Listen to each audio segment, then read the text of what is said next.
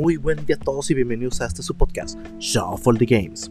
El episodio de hoy es un episodio especial, es una, nueva sección en el canal llamada Shuffle the Technology. En esta nueva sección del canal vamos a estar aprendiendo sobre tecnología. No vamos a concentrarnos, o más bien, vamos a ser más técnicos, vamos a hablar un poquito más sobre la tecnología en sí que rodea el mundo ya sea de los videojuegos, de los celulares, de las computadoras, eh, de, todo en general, ¿verdad? Todo aquello que se llame tecnología. Estos episodios van a estar siendo lanzados esporádicamente conforme veamos la necesidad de explicar algo. Y hoy, en este episodio, en el primer episodio de esta nueva sección, vamos a estar hablando eh, más que nada sobre los sistemas operativos. Eh, ¿Por qué escogimos estos los sistemas operativos o por qué vamos a ver sobre, hablar sobre esto? Eh, sencillo. Ahorita estamos eh, fue a nada, o sea, fue una semana, la semana pasada fue el anuncio de Windows 11, eh, la onceava entrega de este sistema operativo que pues todos estamos relacionados con él. Y tal vez no muchos saben el origen del nombre, de por qué se llama Windows.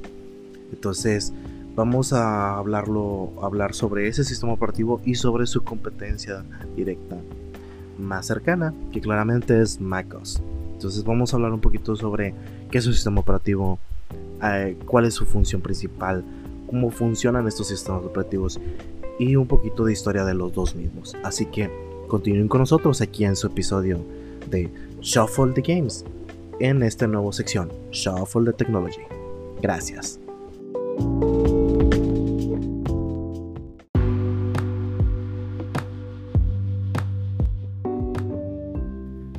Como ya vimos en la intro, vamos a estar hablando sobre los sistemas operativos.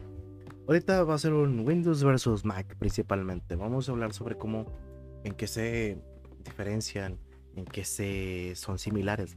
Pero primero vamos a dar un poquito de historia sobre estos sistemas, porque gracias a su historia vamos a darnos cuenta de por qué se llaman Windows y por qué se llaman Mac. Primero empecemos explicando un, un poquito sobre cómo nacieron los los sistemas operativos.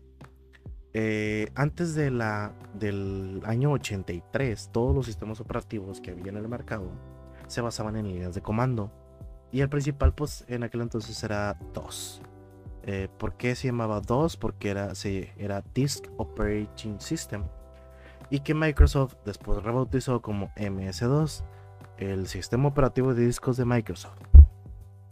Este era el sistema operativo básico para todas las computadoras que portaban IBM. Eh, IBM fue el gigante con el cual pelearon las pequeñas empresas como Apple en, aquel entonces para poder entrar al mundo de las PCs. ¿Cómo lo hizo Apple? Pues en otra historia lo hablaremos más a, a profundidad sobre el Apple One y el Apple II. Entonces, vamos a concentrarnos primero en ¿por qué surgió un sistema, una, una interfaz gráfica?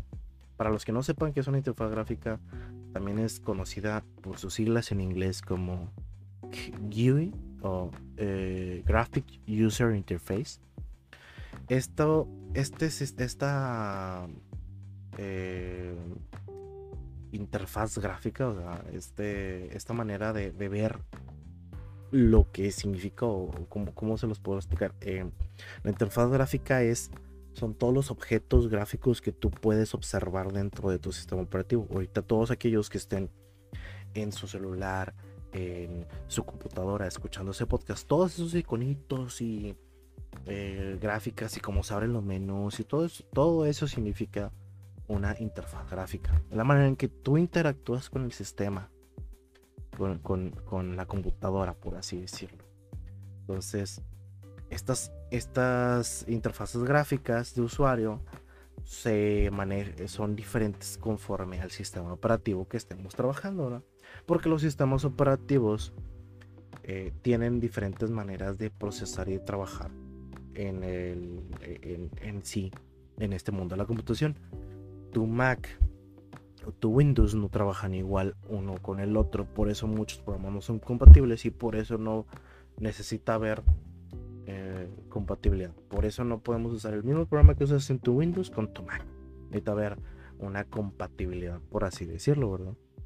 Pero pues eso lo vamos a explicar un poquito más adelante. ¿Qué pasó?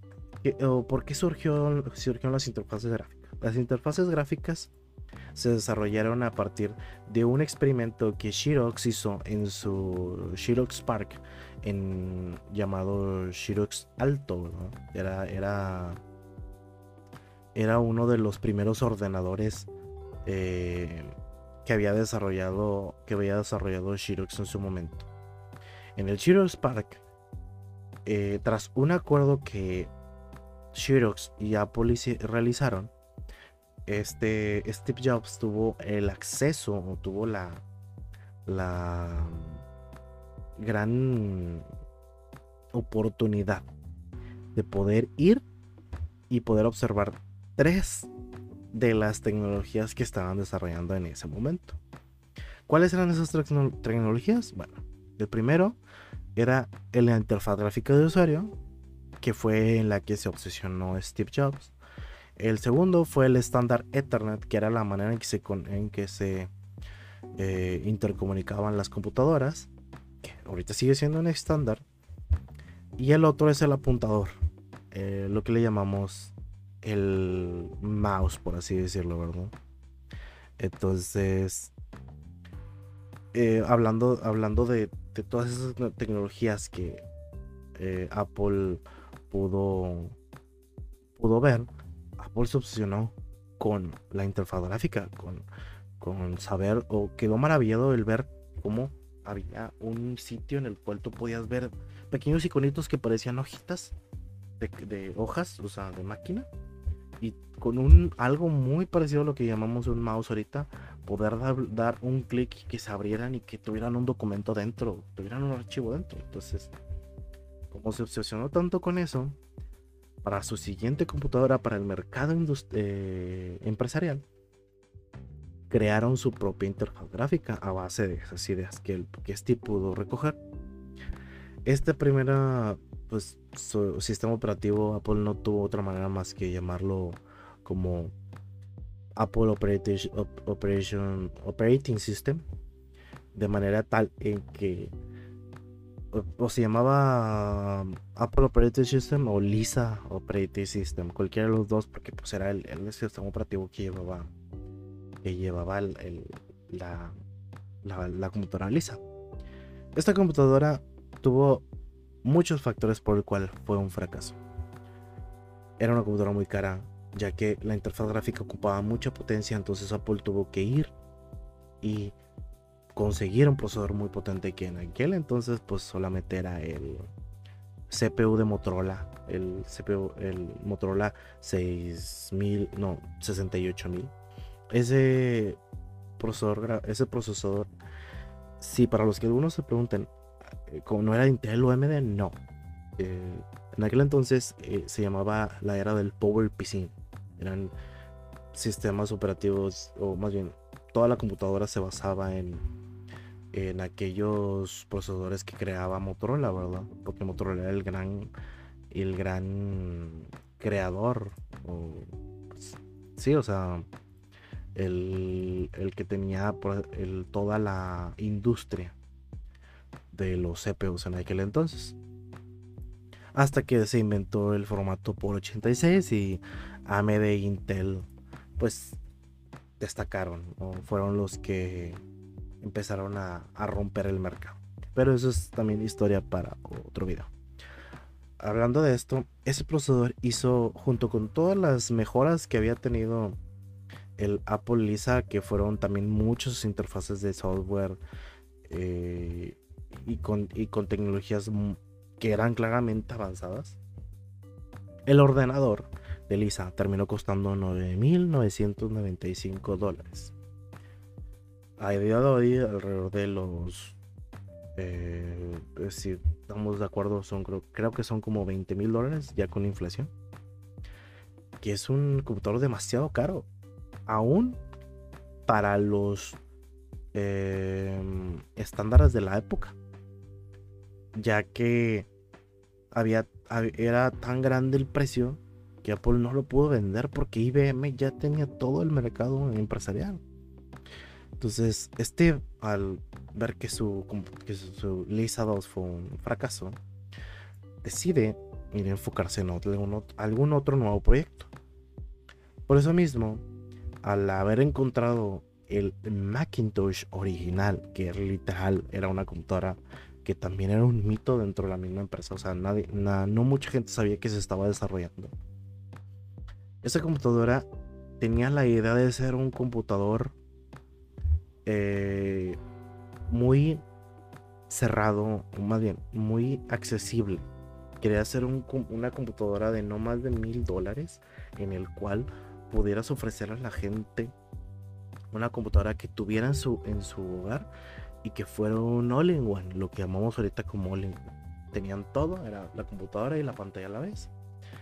Muy estilizado y que, para dato curioso, si la volteamos de perfil, esa computadora, es lo que llamamos ahorita el, el icono de Finder. La parte gris es el perfil de esa computadora. Nada más para que lo tengan como, datito, como dato curioso. Volviendo al tema. La Macintosh original era un proyecto en el cual Steve se había metido tanto en esto que hasta el desarrollo original de esta, computadora se, vino saliendo de la empresa porque tenía muchos problemas con Steve porque no quería usar el procesador de la misma Lisa porque eso iba a crecer mucho el producto pero tras un año de estar peleando y de estar metiéndoles eh, a, calzador las ideas que tenía Steve, sale el primer Macintosh. Con un precio aproximado creo que de los 2.600 dólares, 2.500 dólares. Que era mucho más caro de lo que tenía pensado. Eh, eh, de lo que tenía pensado. Eh, bueno, Apple originalmente sacar esta computadora. Pero ya con la interfaz gráfica que había lanzado en Lisa.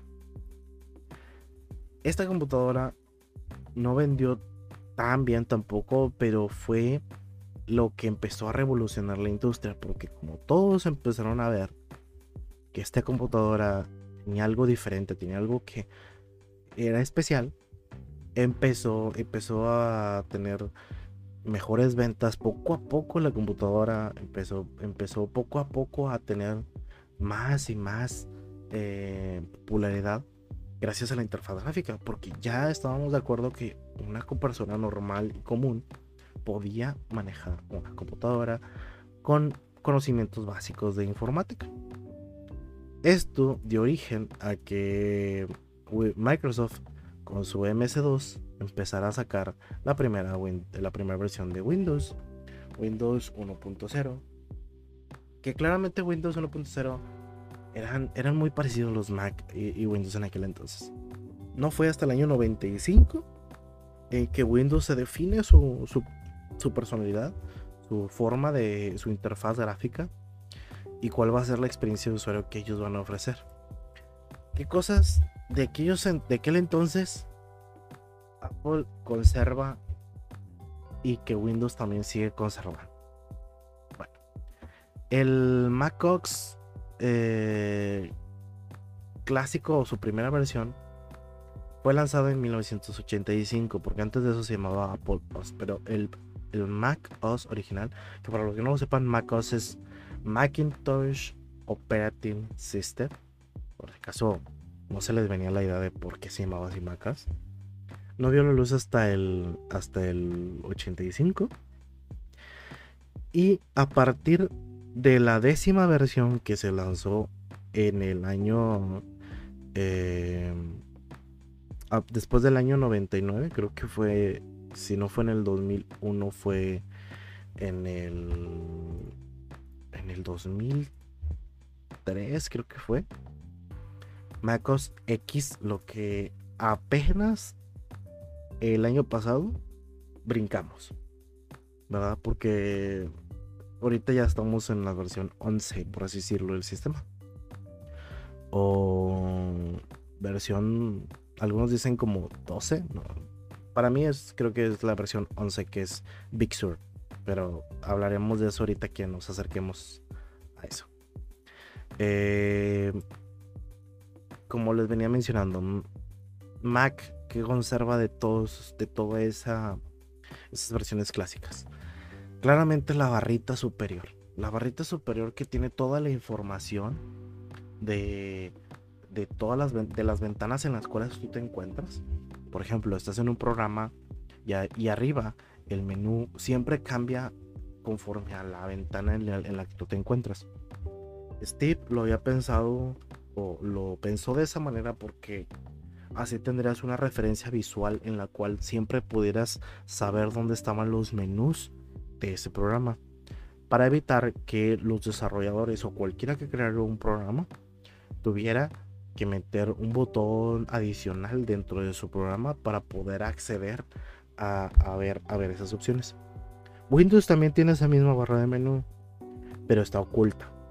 Muchas veces sale cuando le picamos al botón Alt o, mm, o Control en el, en, el, en el teclado y sale debajo de la ventanita que formamos. No tiene tantas opciones como, como Apple lo maneja, pero ahí está oculta esa opción.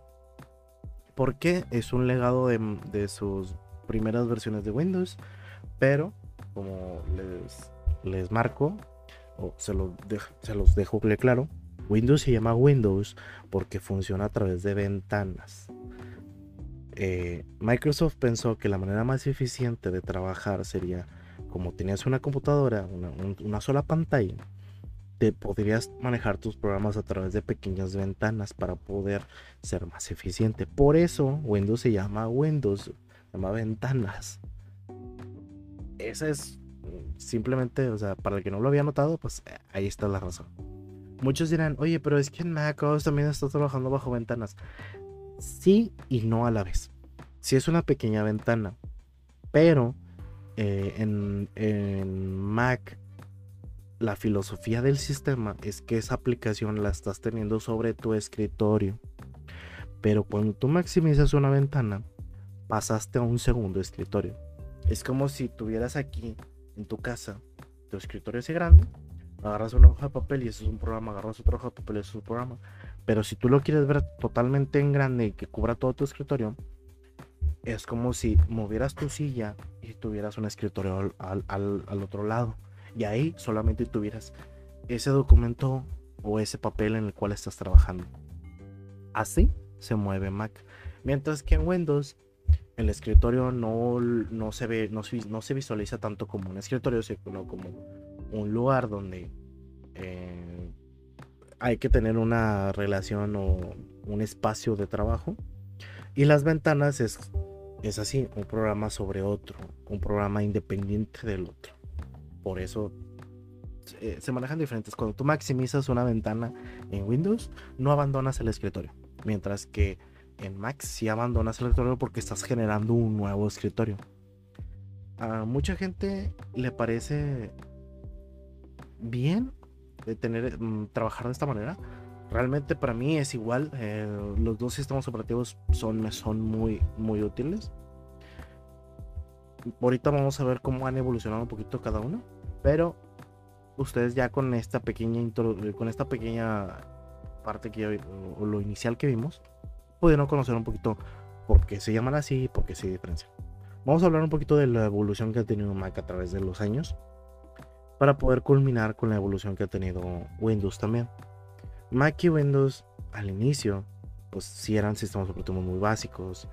Hay una cosa que tal que Windows hizo muy bien y que Mac después tuvo que copiar, pero que no copió como hasta 5 años, no, no 5 años, unos 2 años después. Y fue la, eh, la manera universal de introducir drivers al computadora. Antes del año. Mm, antes de Windows XP. O sea, antes del año 2003. Cuando metías o conectabas alguna, algún dispositivo a tu computadora, tenías que meterle un, un disco de programa que, de drivers. Que lo que hacía era instalarle los drivers con los cuales funcionaba tu dispositivo electrónico. Eh, ¿Cuáles son? E-, cómo, ¿Cómo era eso? Bueno, yo tenía un nuevo mouse, lo conectaba, pero todavía no funcionaba hasta que le metiese el disquete o el CD que contenía los drivers y que hacía que, este funcionase, ¿verdad? Que este, por así decirlo, ya la computadora lo empezara a reconocer. Hasta a partir de Windows XP se agregó, bueno, creo fue más que nada en Windows Millennium, Windows ME, un fracaso también de Windows, donde Windows empezó a introducir un programa que automáticamente buscaba drivers dentro de las memorias del, del dispositivo o si estabas conectado a internet, lo buscaba a través de internet y lo instalaba. No siempre funcionaba, pero actualmente pues es la cosa más útil y por eso ya no instalamos drivers de ningún programa a menos que sea necesario. Mac lo vino copiando eh, poco tiempo después en la instalación automática de drivers, pero Mac también al tener o, ser más eh, cercano a Linux, había mucha facilidad de, introducir nuevos programas o de trabajar de manera nativa los programas y las interfaces. Entonces, eh, cada uno tenía sus ventajas y sus desventajas, Mac siempre se concentró mucho en esto de la experiencia de usuario, en cómo usabas tu computadora. Siempre dijeron, oye, es que tu escritorio es tu, tu parte de es parte de tu trabajo, entonces todo lo que coloques en tu escritorio es como si lo colocaras también así en la vida real en tu escritorio eh, tratas de manejarlo de esa manera, trata de visualizarlo de esa manera. ¿Por qué? Porque así, era, así, así es como Apple siempre ha querido ver su sistema operativo. Siempre lo ha querido guiar hacia allá. Y Apple eh, también ha sido eh, uno de los que han marcado la, evolución de, de, cómo se manejaban los programas dentro, de la, dentro del mundo del PC. Porque pues, en el año en que Mac muda de PowerPC a Intel o a por 86 en esa arquitectura, hubo un cambio masivo en lo que podíamos ver dentro de los programas. Hubo una gran migración de programas. Fue, fue sumamente importante ese, ese primer cambio.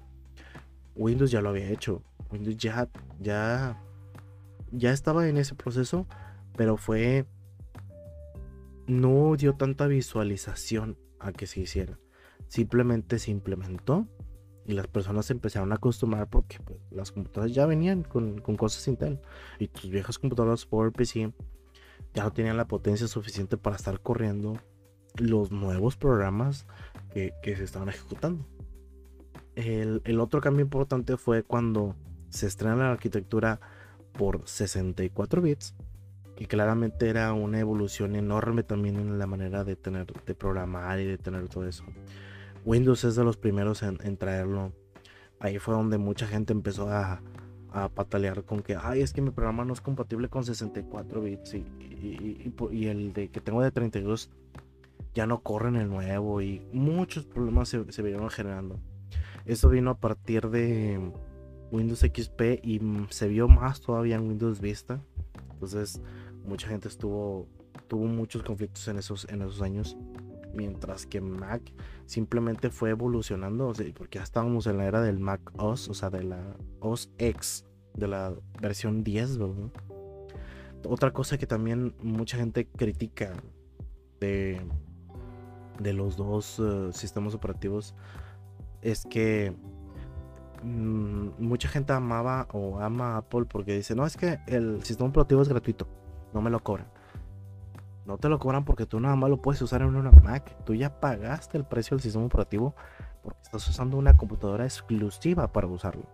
Mientras que en Windows tienes que cobrar.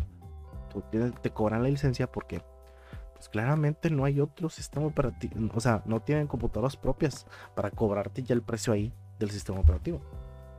Entonces, Em, mucha gente se quejaba mucho de los precios que tenía Windows en sus primeros sistemas operativos, eh, cómo funcionaba. Ahora, una cosa muy importante que tiene Windows y que Mac no tiene es el menú de inicio.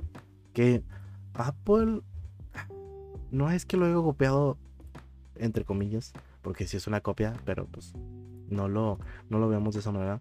El Launchpad de Apple es una respuesta al menú de inicio de Windows. El menú de inicio de Windows, cuando lo lanzaron, ¿saben por que está en la esquina inferior izquierda. ¿Y por qué jamás cambió de lugar hasta Windows 8 que no sé qué hicieron?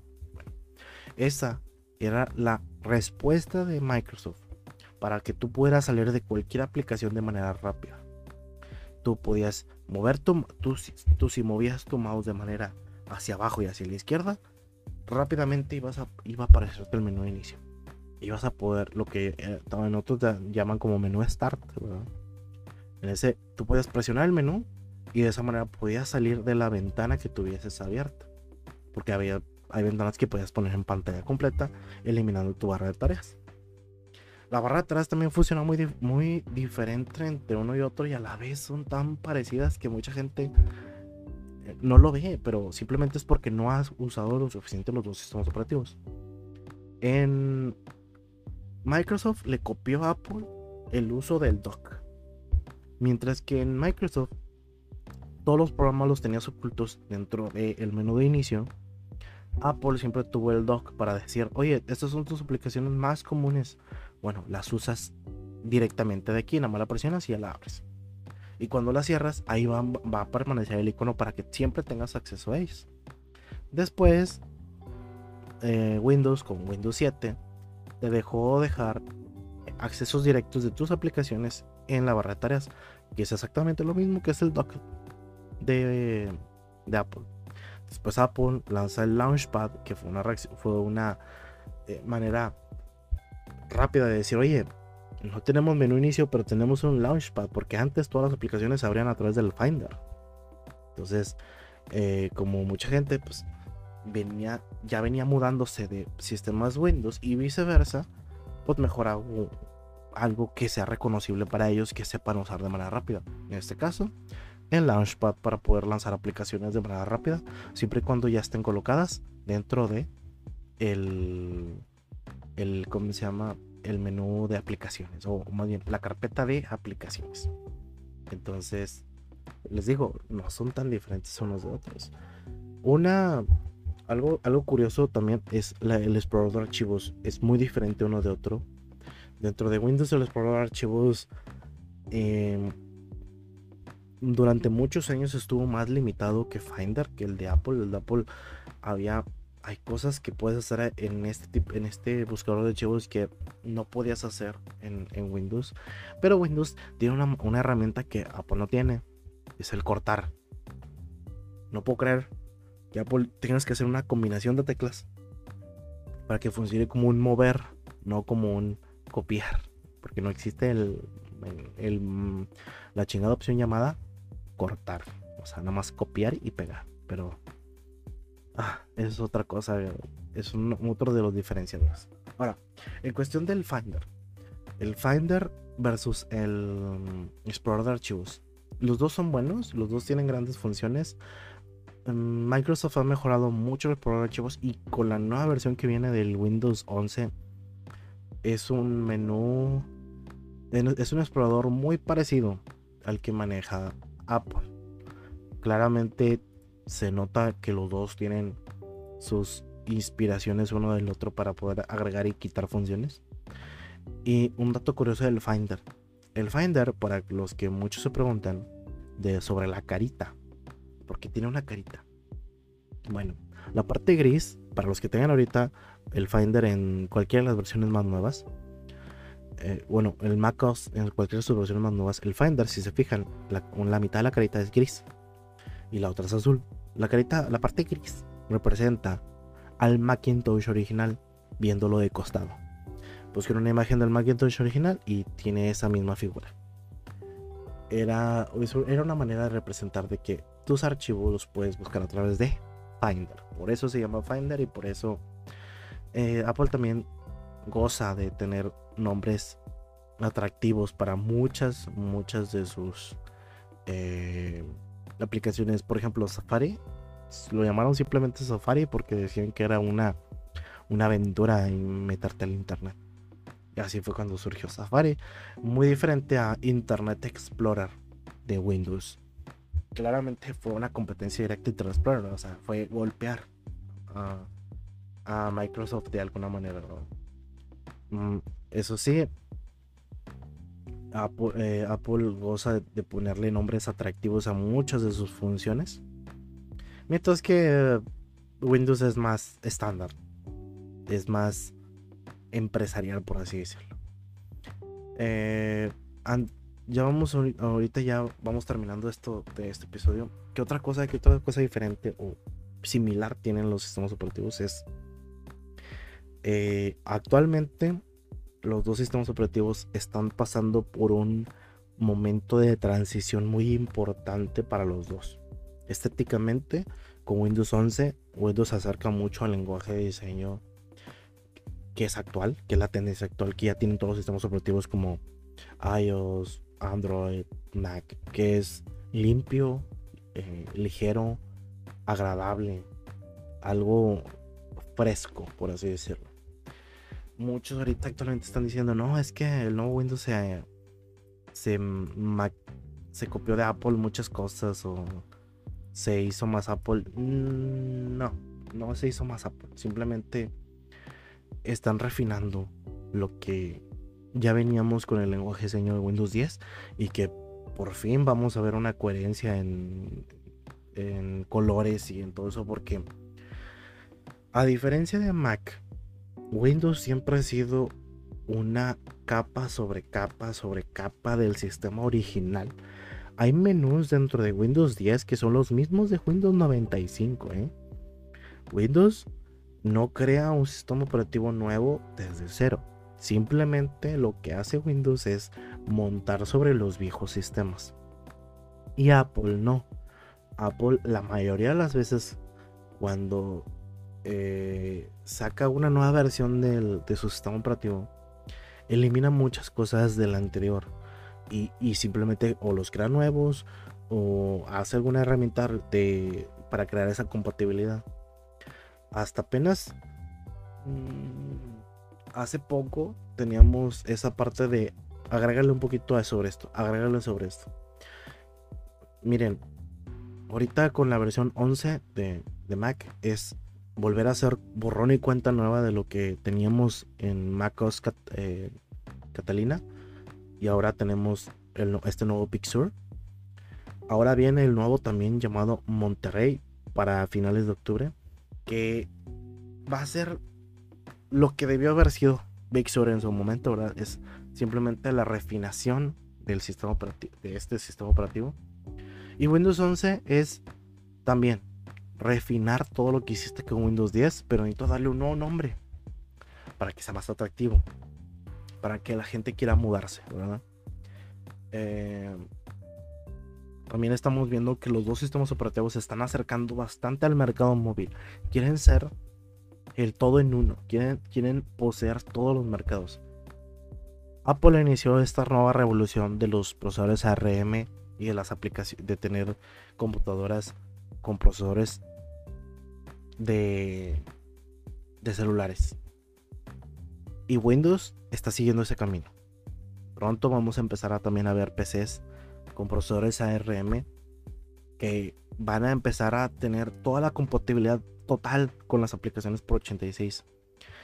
Y es normal, porque es hacia donde nos vamos a estar moviendo en el mercado. Estos dos sistemas operativos pelean codo a codo y tratan de ser lo mejor y tratan de ser los mejores en lo que hacen. También hay que reconocerlo, cada uno gestiona las tareas de manera muy diferente. En Apple, mientras que una aplicación esté enfrente, las de atrás pasan a segundo plano. En Windows no. En Windows todas las aplicaciones que estén abiertas trabajan al mismo tiempo porque para Windows es importante que todas mantengan esa misma productividad al mismo tiempo. En Mac lo que importa principalmente es que la aplicación que tengas abierta, esa aplicación es tu main y, yo, y para ellos es con lo que estás trabajando de manera más eficiente. Por eso hay esas otras diferencias también en los sistemas operativos de celular. Por eso eh, se manejan diferente. Y, y por favor, gente, no se fíen de cuando un procesador te hable sobre gigahertz, núcleos y todo eso. Eso no define la potencia que va a tener ese PC. Ese PC va a estar definido por el conjunto de sistemas operativos y componentes. Un una computadora bien optimizada con un sistema operativo que trabaje de manera súper eficiente va a ser más potente que esa computadora súper cara con, con chorrocientos de, cosas encima. Un ejemplo de esto es, tú puedes tener una computadora que valga 10 mil dólares. Y si el sistema operativo no es el adecuado, no va a sacarle provecho. Le metes un Linux cualquiera que no sea de, las distribuciones importantes y posiblemente no te vaya a reconocer toda la capacidad que va a tener la computadora. Mientras que tal vez Windows sí lo haga. Y aún así, Windows también tiene sus limitaciones. No es el mejor sistema operativo. Y hay que evitar la pelea de, estos sistemas operativos. Cada quien, el que mejor se les acomode y les guste más de usar. Para algunos va a ser Mac, para otros va a ser Windows. Yo soy partidario de usar varios sistemas operativos para conocerlos, para entenderlos, para que el día en que te toque usar una computadora con un sistema operativo diferente, no le temas picarle a nada. Sepas que algo va a tener que va a ser reconocible y que va a funcionar igual que en el otro sistema operativo. Entonces, eso se, se, los menciono, o sea, es, importante tener, este pensamiento abierto sobre estos sistemas operativos. Ya por último, para despedirme también quisiera mencionar cómo eh, tanto Apple como Microsoft se comparten mucho software. Tal vez Apple dejó de lado el desarrollo de Safari dentro de Windows por cuestiones más personales y que quería trabajar mucho en en cómo funcionaba eh, Safari dentro de Mac. Pero siguen compartiendo su software. iTunes creo que es el único software compatible de Mac o creado por Apple que se puede usar en Windows. Y Microsoft, al ser tan abierto y al saber que su negocio es el software y no tanto el hardware, ver cómo ellos eh, tienen Office, Teams, eh, un un montón de aplicaciones para Mac y que en algunos casos funciona mejor para Mac que para el mismo Windows.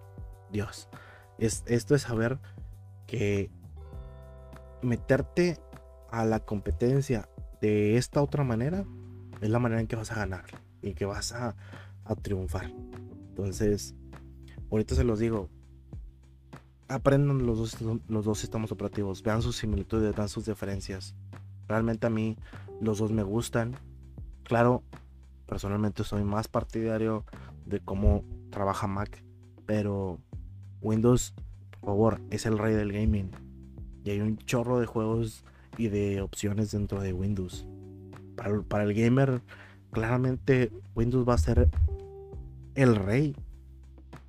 ¿Y por qué va a ser el rey? Porque también es el rey del mercado doméstico, tanto del empresarial como el doméstico. Mac también es un líder en la industria. Hace grandes cosas y el mercado doméstico para Mac es enorme y, el mercado profesional también porque tiene, tiene a todos los, a toda la gente que trabaja en audio, en edición de fotografía y también mucho que edita video dentro de Mac porque les gusta usar sus, sus sistemas operativos y sus programas, pero son programas muy, muy parecidos. Nacieron para competir y al final se han ido alineando uno al otro porque saben que uno tiene ventajas que el otro no tiene. Si Apple puede, tener su propio menú inicio y Microsoft su propio dock, ¿qué otras cosas no se van a poder copiar? Entonces, nos vemos en otro episodio de Shuffle the Technology. El próximo episodio también lo estaré planeando. Voy a tal vez a dejar una votación no lo sé. Vayamos, veamos, veré qué, qué tema se les traigo aquí al, canal. De manera en que también podamos aprender un poquito más. Quiero explicarles después de qué tratan los procesadores, de qué trata la RAM, de qué trata el disco, los discos duros. Y una frase que realmente me gusta mucho y que se lo, se lo debo a una, bueno, es un ingeniero que tuvo, que, que ahorita maneja su propia revista también de tecnología. La tecnología no es difícil. eh, depende de quién te la explique. Entonces vamos a dejarlo también muy claro en este podcast. Vamos a tratar de explicar lo mejor posible cómo es la tecnología. Ahorita fueron los sistemas operativos, algo que nosotros ya estamos viendo, ya conocemos y la mayoría ya dominamos. Después vamos a hablar un poquito de otras tecnologías. Así que muchas gracias por escuchar este podcast. Muchas gracias por acompañarme una vez más en este episodio. Y nos vemos aquí en Shuffle the Games. Gracias.